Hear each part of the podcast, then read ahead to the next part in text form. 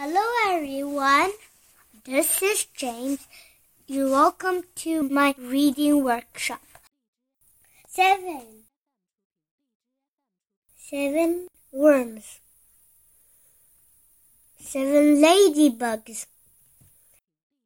Seven spiders. Seven frogs. Seven lizards. Seven snakes